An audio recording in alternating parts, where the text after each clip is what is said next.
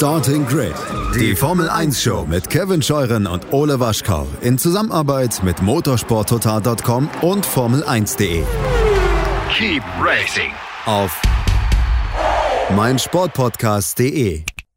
Einen schönen guten Tag und herzlich willkommen zu Starting Grid, dem Formel 1 Podcast auf meinsportpodcast.de. Mein Name ist Kevin Scheuren und ich melde mich heute mit einer Spezialausgabe bei euch. Denn 2021 wird ein interessantes Jahr für die Formel 1 aus deutscher Sicht, denn ähm, erstmal, Mick Schumacher kommt höchstwahrscheinlich, noch ist ja nichts fixiert, aber kommt höchstwahrscheinlich in die Formel 1 und RTL ist nicht mehr mit dabei 2021. Eine irre Situation, die wir uns so ja, vor ein paar Jahren sicherlich gar nicht ausmalen konnten. Heißt aber nicht, dass man bei RTL jetzt sagt, boah, wir machen gar nichts mehr. Im Gegenteil, die hauen nochmal richtig einen raus. Und zwar am kommenden Sonntag und am Sonntag drauf, also vor den großen Preisen von Bahrain sozusagen. In der Vorberichterstattung gibt es eine jeweils einstündige Dokumentation über den Werdegang und die Karriere bis jetzt von Mick Schumacher. Und die wurde produziert, federführend von Michael Niermann. Und den darf ich jetzt ganz herzlich begrüßen. Hallo Michael. Hallo Kevin. Das Schöne ist ja, für ganz viele ähm, wirst du vom Namen her ein Begriff sein, denn äh, von dir gibt es viele Dokumentationen, viele Beiträge im Rahmen der Formel 1, aber so viele Interviews gibst du ja nicht, ne? Nee, so viele Interviews äh, habe ich bisher nicht gegeben, aber das war auch bislang nicht nötig. Aber wenn man dann schon mal so einen 120-Minuten-Film, der, wie du ja schon gesagt hast, in zwei 60-Minuten-Episoden dann äh, ausgestrahlt wird, macht, dann muss das ja offensichtlich sein. Ich habe mal bei uns in der Starting Red F1 Fans Facebook-Gruppe nach ein paar Fragen gefragt und äh, so viele Fragen kamen nicht, aber äh, tatsächlich ein Wunsch von Marvin Kleppel, einer unserer äh, treuesten Hörer, Danke zu sagen. Ich soll mich bei dir im Namen aller Formel 1-Fans bedanken. Viele haben das geliked und das mache ich dann einfach mal für die vielen Jahre, für die vielen tollen Beiträge und Dokumentationen. Ja, dann sage ich das jetzt einfach nochmal. Vielen Dank, Michael, erstmal. Ja, da danke ich euch und äh, der Dank geht natürlich zurück das, was wir da über die Jahrzehnte gemacht haben, das haben wir natürlich auch vor allen Dingen für äh, die Zuschauer gemacht, äh, um die möglichst gut durch diese Jahre und Jahrzehnte äh, durch die Formel 1 mitzubegleiten. Und das ist uns äh, überwiegend, glaube ich, auch ganz gut gelungen. Vielleicht für die, die mit dir jetzt noch nicht so viel anfangen können, was machst du genau bei RTL? Was ist dein Job? Also ich bin jetzt äh, auch schon im Grunde so lange bei RTL, wie wir die Formel 1 Rechte hatten, nämlich 30 Jahre. Und äh, habe begonnen dort ganz normal als äh, Redakteur. In der Nachrichtenredaktion sogar und nicht im Sport und bin dann irgendwann gewechselt in den Sport und habe dann überwiegend über die ganze Zeit, äh, wie du auch schon gesagt hast, äh, vor allen Dingen Filmbeiträge gemacht, äh, längere Filme gemacht von 30, 45 Minuten, hatte 2001 auch schon das erste Mal sehr intensiven Kontakt mit der Schumacher-Familie, als ich einen 80-Minuten-Film äh, damals 2001 über den Michael gemacht habe, äh, der auch innerhalb unseres RTLs-Programms gelaufen ist und habe das gemacht eigentlich hauptsächlich bis vor vier, fünf Jahren. Ähm, als ich dann mehr in die leitende äh, Position bei den Formel-1-Rennen geko gekommen bin und da jetzt immer äh, während der Sendung in der Regie sitze und äh, die Sendung leite.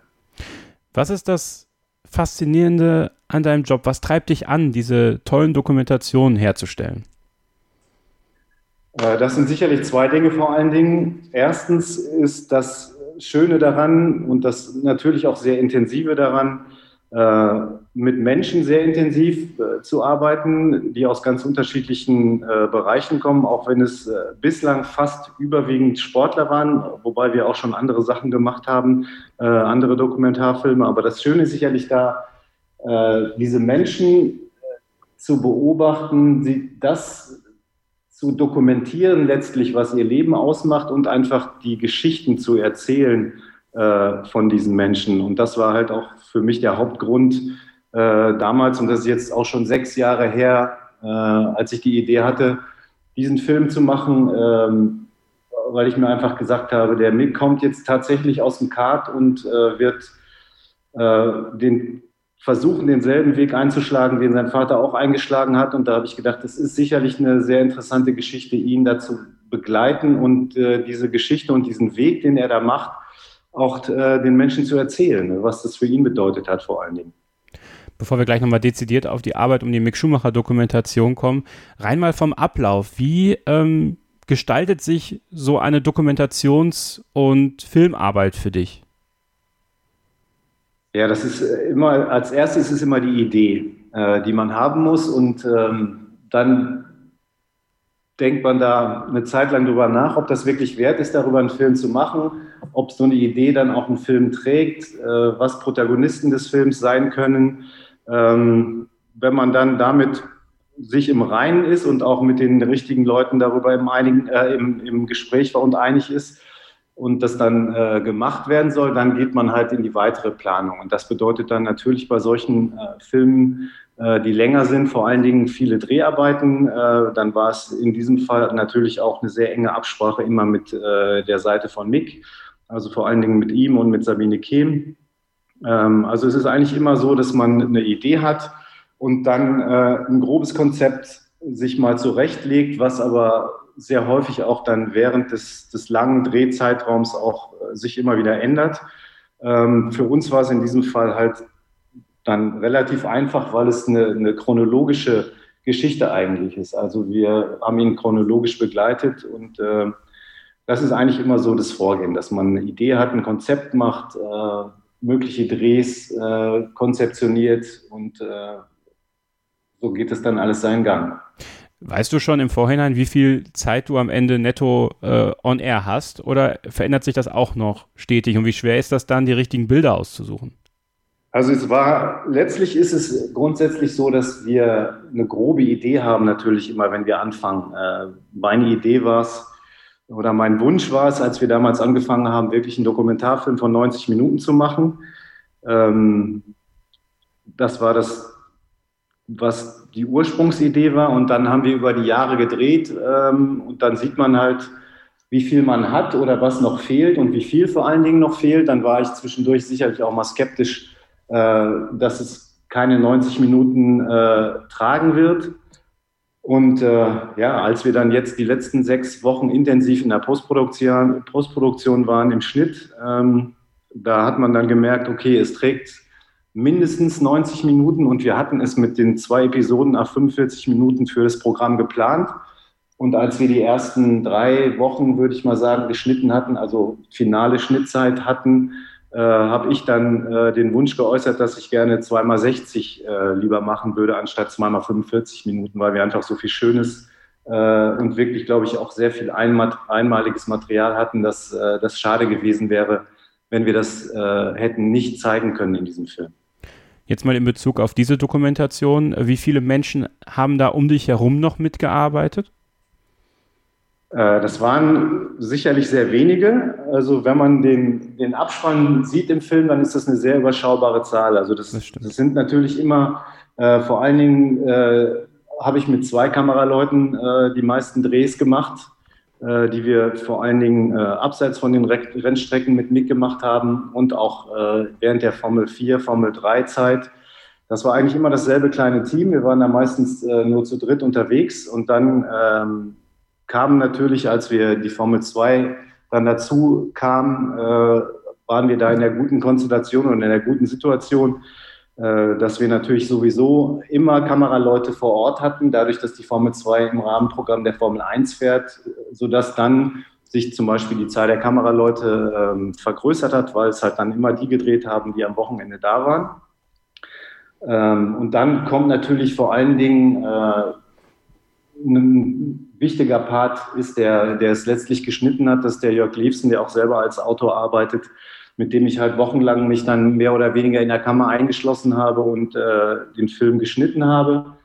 Und dann sind natürlich solche Menschen auch unglaublich wichtig, die, ähm, die uns in anderen Dingen den Rücken freigehalten haben. Also natürlich gibt es dadurch, dass wir viele ähm, Formelkategorien im Film auch zeigen, unglaublich viele Rechte, die man abklären muss. Und das war eine große Hilfe für uns, dass wir das nicht machen mussten. Das hat zum Beispiel die Annette Knot-Hartung gemacht. Äh, so ist es so ein, so ein Mosaik aus ganz vielen kleinen. Es war viel Archivarbeit, wo nette Kollegen mir geholfen haben.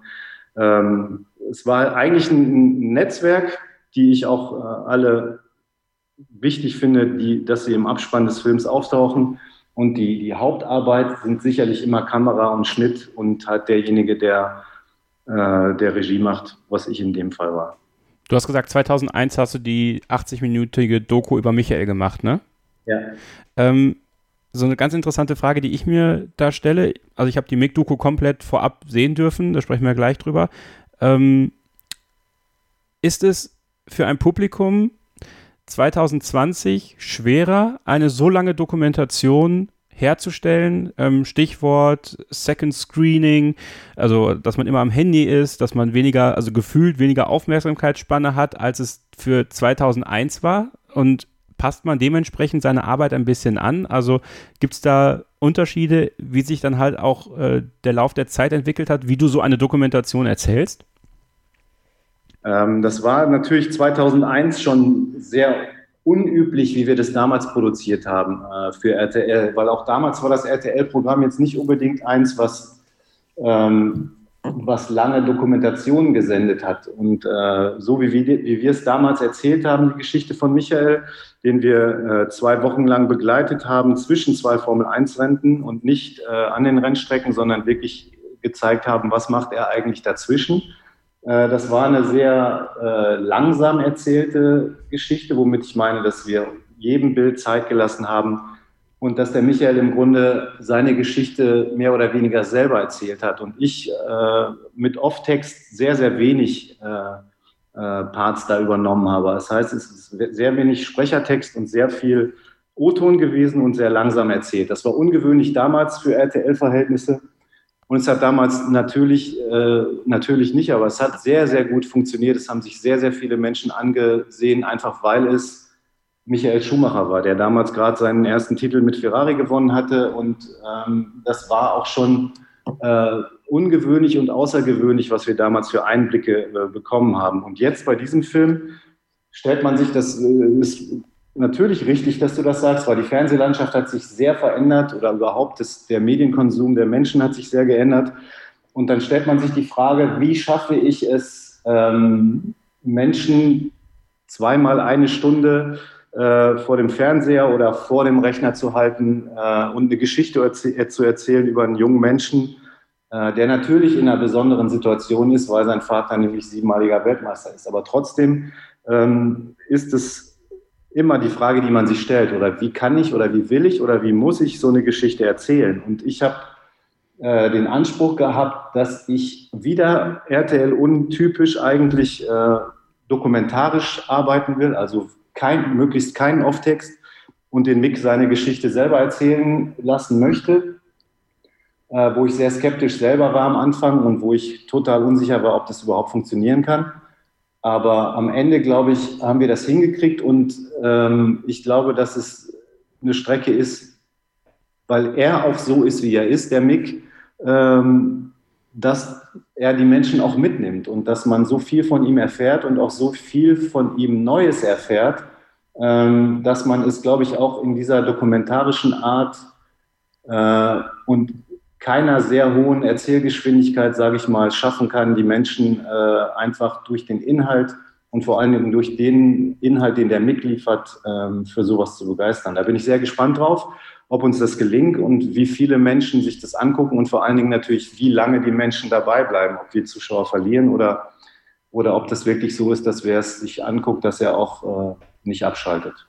Wir hoffen, dass wir durch diesen Podcast auf jeden Fall den ein oder anderen Zuschauer schon mal richtig heiß machen können darauf. Und das wollen wir auch. Nach einer kurzen Pause sprechen wir ein bisschen dezidierter über die Zusammenarbeit mit Mick, mit der Familie Schumacher.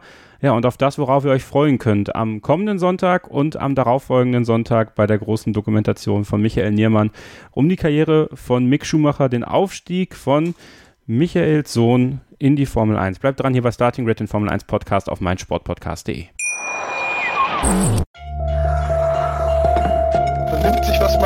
will. Dann wilde Gerüchte entstanden. Fast nichts davon stimmt. Tatort. Sport. Wenn Sporthelden zu Tätern oder Opfern werden, ermittelt Malte Asmus auf meinsportpodcast.de. Folge dem True Crime Podcast, denn manchmal ist Sport tatsächlich Mord. Nicht nur für Sportfans. Nochmal zurück hier beim Starting Grid Spezial, eurem Formel 1 Podcast auf meinsportpodcast.de. Michael Niermann ist mein Gast. Ich bin Kevin Scheuren und wir sprechen über die anstehenden beiden Dokumentationen über Mick Schumacher, ein Zweiteiler, den RTL in der Vorberichterstattung auf die beiden großen Preise von Bahrain ausstrahlt. Ich habe den Film äh, schon vorab komplett sehen dürfen, die kompletten zwei Stunden und ich kann euch sagen, ich habe äh, wie gebannt, äh, saß ich an meinem Laptop und ähm, allein die ersten 20 Minuten, äh, Michael, ähm, un es ist ja unweigerlich, dass man in Mick Michael sieht und umgekehrt. Und ihr habt es hinbekommen, äh, teilweise Bilder aneinander zu schneiden, wo ich hier zu Hause saß und Gänsehaut hatte und mir dann vorstelle, okay, das sieht jetzt zum Beispiel mein Vater, der der riesiger Michael-Fan war und ist. Ähm, kann man sich da, also auch als, als Produzent, den, die du ja beide erlebt hast, ähm, wie interessant ist es für dich, die Parallelen zwischen den beiden zu sehen, aber trotzdem, und das finde ich ist die große Kunst, die dir gelungen ist, den Fokus komplett auf Mick zu richten? Ja, das war ähm, von vornherein äh, natürlich klar. Wir wollen einen Film machen über Mick äh, und seinen Weg und seine Geschichte erzählen. Und natürlich war genauso klar, dass diese Geschichte von Mick äh, sehr, sehr eng äh, mit der Geschichte seines Vaters verbunden ist. Und äh, natürlich diesen Weg, den der, Mich, den der Mick jetzt gemacht hat, seinen Ausgangspunkt äh, darin gefunden hat, dass er einfach der Sohn von äh, Michael Schumacher ist und mit drei Jahren äh, gemeinsam schon mit Michael, seinem Vater, Kart gefahren ist und über Jahre und, und auch mehr als ein Jahrzehnt einfach immer diesen Spaß am Kartfahren mit seinem Vater geteilt hat. Und da war es natürlich auch für uns ähm, manchmal so oder eigentlich sehr häufig so, dass wir immer die unmittelbare Verbindung auch, egal ob er jetzt Formel 4 dann gefahren ist oder Formel 3 oder Formel 2, ähm, die unmittelbare Verbindung zu Michael gesehen haben, weil es ist, wie du sagst, äh, es gibt einfach so viele Parallelen in dem, was sie gemacht haben, wie sie es machen. Ähm, dass es da auch schon, äh, auch gerade für mich oder für uns, die wir auch den Michael über, über seine ganze Karriere begleitet haben, schon sehr, sehr häufig sehr emotional auch war, wenn wir den Nick begleitet haben und ihn dann in bestimmten Situationen erlebt haben, äh, weil es uns natürlich genauso gegangen ist, wie du es gerade geschildert hast, dass wir auch äh, immer den Michael da im, im Kopf hatten. Ähm, und ich glaube, das zeigt der Film auch, äh, auch ohne dass wir äh, viele Bilder von Michael im Film zeigen, ist er doch ähm, bei dem Weg, den der Nick gegangen ist und geht und den wir durch diesen Film oder in diesem Film zeigen, äh, ist der Michael schon immer sehr, sehr präsent. Auch weil der Nick, äh, wie ich finde, sehr, sehr schön über seinen Vater erzählt und über Erlebnisse mit seinem Vater erzählt, äh, was auch, glaube ich, eine ganz große Kraft und eine Emotionalität äh, dieses Films äh, ausmacht. Also es ist schon äh, so gewesen, dass wir es genauso empfunden haben während der ganzen Jahre, in denen wir gedreht haben und in, in Mick erlebt haben, dass wir natürlich viel an den Michael gedacht haben. Klar. Ähm, wie hat sich der Zugang zu Mick ähm, und zur gesamten Familie Schumacher äh, über die Zeit der Dreharbeiten vielleicht sogar verändert? Also hast du eine Entwicklung bei Mick selber gemerkt? War es am Anfang eher, eher zurückhaltend? Man musste erstmal Vertrauen aufbauen. Ich meine, klar, irgendwo kanntet ihr euch alle ja schon etwas länger, aber ist ja dann doch was anderes, wenn man weiß, äh, das Kamerateam von, von Michael Niermann ist jetzt mein ständiger Begleiter in den nächsten Jahren. Ja, es war ja zum Glück so, glaube ich, äh, auf der einen Seite zum Glück, ähm, weil wir sonst natürlich Unmengen von Material ähm, produziert hätten, hätten. So haben wir auch viel Material produziert, aber ist noch so, dass man dessen Herr werden kann.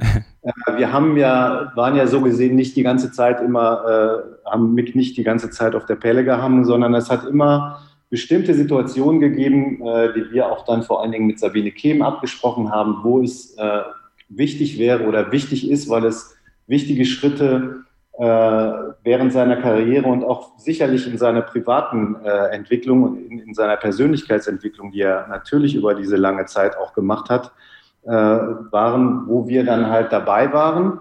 Ähm, und ansonsten ist natürlich das Geheimnis dann noch immer da, das richtige Maß zu finden und ihn auch äh, in Ruhe zu lassen. Und das dafür hat auch natürlich äh, Sabine immer mitgesorgt äh, dass wir äh, ihm da nicht zu sehr auf die Pelle rücken, was für uns aber natürlich völlig in Ordnung war, weil das ist ein junger Kerl, der, wie du sagst, ähm, als der mit, mit 16 dann in die Formel 4 gekommen ist, auf, aus dem Kart äh, und dann im Grunde nachdem er vorher während der ganzen Kartjahre relativ unterm Radar äh, gefahren ist und äh, geflogen ist, was die Aufmerksamkeit anging, äh, dann auf einmal da äh, mitten in den Fokus der Medien gerückt ist und das Interesse auf einmal viel, viel größer war an ihm. Äh, das war sehr, sehr ähm, beeindruckend zu beobachten, wie er auch da als junger Kerl schon mit umgegangen ist. Und natürlich war das äh, so, dass wir da erstmal sehr vorsichtig und behutsam damit umgegangen sind mit dieser neuen Situation und auch ähm, Sabine und, und Mick natürlich da sehr zurückhaltend waren, weil es einfach auch ungewohnt war natürlich für ihn, Interviews äh, zu geben, weil er das bis dahin noch nicht gemacht hat. Ähm, und wir haben das erste lange Interview, was ich mit ihm gemacht habe, wo wir eine halbe Stunde damals äh, gesessen haben. Es war, glaube ich, am Ende seiner ersten Formel-4-Saison, äh, als er für Van Amersfoort gefahren ist, da war er 16. Ja. Ähm, und diese Entwicklung sieht man halt, die du angesprochen hast, äh, im Film, glaube ich, auch sehr deutlich vom vom 16-jährigen Teenager mit, mit der aller Unsicherheit äh, und allen äh, auf der anderen Seite auch schönen Charaktereigenschaften, die halt 16-Jährige haben, bis hin zum jetzt äh, 21-Jährigen, äh, der halt ein gestandener junger Mann ist und der äh, sich ganz anders äußert, ganz anders bewegt, äh, ganz anders reflektiert, als das natürlich ein 16-Jähriger kann, obwohl ähm, er in vielen Dingen auch als 16-Jähriger schon sehr weit war. So habe ich das zumindest empfunden. Soll ich dir was sagen, wo es mir so richtig klar wurde, wie sehr sich Mick Schumacher entwickelt hat und das passt auch genau zu dem, was du äh, im ersten Abschnitt gesagt hast. Dadurch, dass du, dass es sehr wenig äh, Off-Stimme gibt äh, und Mick sehr viel erzählt, hörst du in der Stimme diese Entwicklung. Also diesen 16-Jährigen so noch gefühlt im Stimmbruch, ja, und auch noch, wie du schon sagst, so ein bisschen roher äh, am, am Reden, so ein bisschen halt wie ein junger Mann halt spricht. Und jetzt, wenn man den, also aus dem Off dann den aktuellen Mick gehört hat, und ich finde, das ist ja diese Kunst, die du mit dem Dokumentarfilm auch zeigst, ähm, diese Ruhe in der Stimme, dieses Gesetzte, das hat mich extrem fasziniert und ich muss sagen, ich war ähm, sehr, sehr angetan von deiner Art und Weise, das zu machen, nämlich, dass er die Geschichte erzählt. Hättest du gedacht, dass, dass das so gut funktioniert mit ihm? Also, ich hätte es jetzt persönlich nicht so erwartet, muss ich zugeben. Ich habe es auch nicht so erwartet. Ähm, das muss ich dir auch ganz ehrlich sagen. Wir haben ähm, halt über die Jahre auch nicht wirklich sehr oft äh, lange Interviews äh, mit ihm machen können, wo wir ähm, über die Dinge intensiv haben reden können, die er erlebt hat in seiner äh, Zeit. Ich war da auch skeptisch und, und musste das dann, wir haben halt im, im Oktober jetzt vor einem guten Monat oder knapp zwei Monaten jetzt nochmal ein langes Interview mit ihm machen können. Und ähm, das war halt wirklich so der, der, ja, das war letztlich bahnbrechend dafür, dass wir den Film wirklich in der Form machen konnten und die Geschichte so erzählen konnten, wie ich das gerne äh, von Anfang an äh, mir gewünscht hatte. Ähm, also das war super und das ist, wie du sagst, das, da war der Mick einfach ein sehr, sehr guter Gesprächspartner und äh, ja, hat einfach sehr, sehr schön, äh, wie ich finde, und ich glaube, das sieht man auch im Film, äh, retrospektiv nochmal ähm, über die Dinge erzählt, die er erlebt hat. Und das in der Mischung auch mit den, mit den zeitgenössischen Aussagen aus der jeweiligen Zeit, wie er es damals erlebt hat, äh, das äh, funktioniert einfach, wie ich finde, sehr schön und sehr gut ähm, und bringt diesen jungen Kerl einfach den Leuten, glaube ich, im Film auch sehr, sehr nahe, was das für einer ist. Muss ich auch sagen. Also ähm, den tiefen Einblick zu bekommen, das hat mich selber sehr berührt und sehr ähm, fasziniert, wie sehr ich mich davon habe auch äh, einsaugen lassen. Also es ist ein sehr, würde ich sagen, immersiver Einblick in die Welt. Und ich glaube, das ist ja auch genau das, was du erreichen wolltest, dass man sich fallen lässt, dass man sich mitnehmen lässt und dass man dann merkt, oh, da äh, kommt wirklich einer, der kann nochmal was bewegen, auch für die Formel 1 in Deutschland, aber generell auch diese Geschichte ähm, auch abgelöst von Michael. Und das finde ich das Tolle. Es ist so losgelöst von Michael auch. Also man hat dann so ein bisschen, ich muss zugeben, ich hatte so ein bisschen die Sorge, auch das wieder sehr naiv, vielleicht auch äh, ein bisschen, bisschen vorurteilsbehaftet. Ah, RTL, dann wird jetzt schön die Michael-Parallele äh, aufgemacht. Aber ich finde es eben toll, dass du das so fokussiert auf Mick gehalten hast und das hat ihm mir so nahe gebracht und mir richtig Lust gemacht, dass der in die Formel 1 kommt. Ähm, Gibt es eine Stelle im Film, ohne zu viel zu verraten? Ich meine, es ist ein chronologischer Überblick, aber es gibt natürlich äh, viele spannende Einblicke, die wir so noch nicht gesehen haben. Ähm, so ein, zwei Szenen, wo du sagst, äh, da, da hat es mir, das hat mich irgendwie besonders berührt, das hat mich besonders mitgenommen. Und äh, das sind Szenen, die möchte ich auf jeden Fall jedem empfehlen, dass er die sieht. Natürlich den ganzen Film, aber so, man hat ja immer vielleicht so ein, zwei Sachen, die besonders herausstechen. Ja, ich finde, es sind viele Momente. Wir haben, ich, es ist witzig, weil ich gerade, bevor wir uns jetzt äh, hier zum Gespräch getroffen haben, äh, sind wir nochmal durchgegangen durch den Film und äh, haben nochmal auf Fehler äh, das, die ganze Strecke überprüft. Und natürlich sind sehr, ich finde, es sind sehr viele sehr schöne Momente drin, ähm, die auf ihre Art und Weise ihn sehr gut charakterisieren, was er für ein Mensch ist. Und ich finde, ähm, auch immer wieder schön, wie halt so, so gut er erzählt.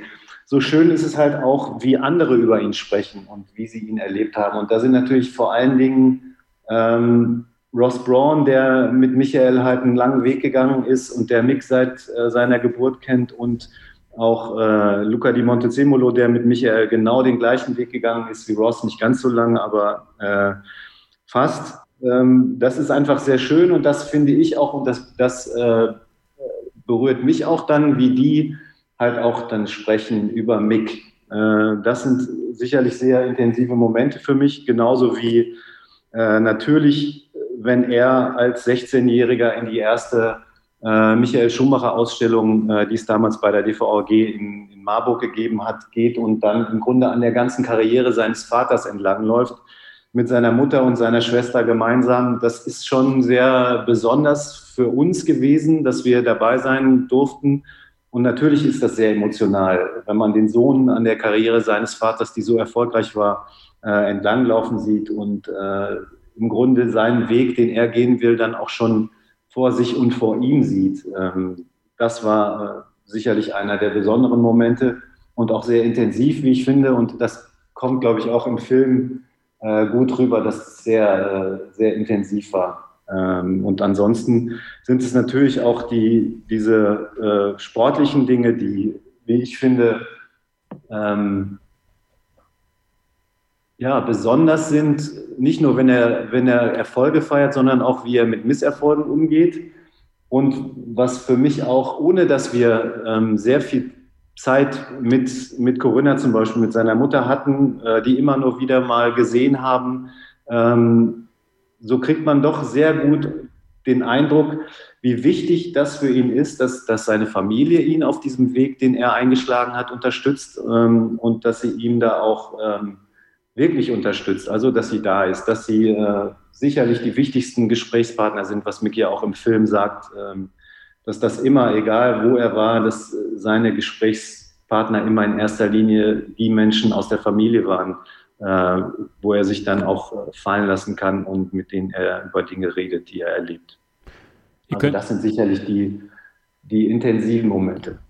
Ihr könnt euch in der Tat auf äh, tolle Einblicke in das sportliche, in das äh, privatere Leben von Mick Schumacher freuen, in Momente, wo er mal aus seiner Komfortzone raus musste. Äh, ich sag mal so, äh, Fotoshootings sind jetzt nicht sein äh, Top-Produkt, glaube ich, äh, aber sehr interessant, das zu sehen, wie er damit umgegangen ist. Äh, auch das Zusammensein mit den Teamkollegen. Also ich glaube, ihr könnt euch da auf was richtig Tolles freuen am kommenden Sonntag und am Sonntag drauf vor den großen Preisen von Bahrain könnt ihr dann auf RTL im Rahmen der Vorberichterstattung äh, diese einstündige Dokumentation sehen. Dann auch im späteren Verlauf, ich habe es hier gerade nochmal aufgerufen, ab dem 29. November dann auch ähm, bei TV Now komplett zu sehen. Ist auch sehr empfehlenswert, sich den komplett anzuschauen. Also so oder so, schaut es euch an. Ähm, lieber Michael, äh, auch von mir nochmal vielen Dank für äh, die tollen Dokumentationen und äh, Filmbeiträge in den letzten Jahren. Ich sage ja immer, niemals geht man so ganz. Ähm, ich, äh, ich muss sagen, ähm, mir ist erst, also was heißt mir ist erst, aber mir ist besonders, nachdem ich die Dokumentation äh, gesehen habe, aufgefallen, was wir mit RTL verlieren werden in Sachen Formel 1 in Deutschland. Also vielen Dank nochmal. Ja, das ist schön, dass äh, du das sagst, dass du auch diese, äh, diese Meldungen von deiner Hörerschaft hast, äh, die das ähnlich sehen. Für uns ist es natürlich sehr, sehr traurig, äh, nach so langer Zeit. Und wie du schon am Eingang des Interviews gesagt hast, es ist umso trauriger, dass, glaube ich, jetzt auch eine sehr spannende Zeit in der Formel 1 kommt, äh, mit Mick Schumacher und mit Sebastian Vettel, der weiterfahren wird, mit hoffentlich Nico Hülkenberg, äh, der auch wieder zurückkommt in die Formel 1. Aber ja, wer weiß. Man kann nie wissen, was kommt und was passiert. Wer weiß. Vielleicht sind wir äh, schneller, als wir denken, wieder mit dabei. Uns macht es auf jeden Fall nach wie vor großen Spaß, ähm, auch die Geschichten aus der Formel, Formel 1 zu erzählen, äh, egal ob es die sportlichen sind oder die abseits der Strecken. Und wir hatten wirklich über die ganzen Jahre, in denen wir das gemacht haben, äh, sehr, sehr viele interessante äh, Charaktere und sehr, sehr viele interessante Geschichten zu erzählen, glaube ich. Und das haben wir immer versucht, so gut wie möglich für unsere Zuschauer zu machen.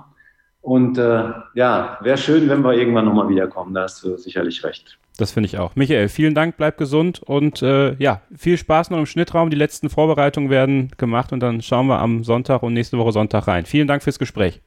Danke dir auch. Vielen Dank, Kevin. Und euch danke fürs Zuhören. Wenn ihr Feedback habt zur Dokumentation, könnt ihr uns gerne schicken in unseren Gruppen. Ich leite das gerne an Michael weiter. Ähm, der ist da auch ziemlich heiß drauf zu sehen, wie euch das gefällt. Und äh, ja, dann hören wir uns äh, am Montag hier wieder, dann mit dem Finale meiner Serie Frauen im Motorsport. Äh, Jutta Kleinschmidt wird zu Gast sein. Ist mein Finalgast. Äh, könnt ihr euch drauf freuen. Und in diesem Sinne ein schönes Wochenende. Viel Spaß beim großen Preis von Bahrain 1 und bleibt uns gewogen. Bis zum nächsten Mal gilt wie immer nur eins. Keep racing. Starting Grid, die Formel 1 Show mit Kevin Scheuren und Ole Waschkau in Zusammenarbeit mit motorsporttotal.com und Formel1.de. Keep racing auf meinsportpodcast.de. Wie baut man eine harmonische Beziehung zu seinem Hund auf? Puh, gar nicht so leicht. Und deshalb frage ich nach, wie es anderen Hundeeltern gelingt, beziehungsweise wie die daran arbeiten. Bei Iswas Dog reden wir dann drüber. Alle 14 Tage neu mit mir, Malte Asmus und unserer Expertin für eine harmonische Mensch-Hund-Beziehung, Melanie Lippisch. Iswas Dog mit Malte Asmus. Überall, wo es Podcasts gibt.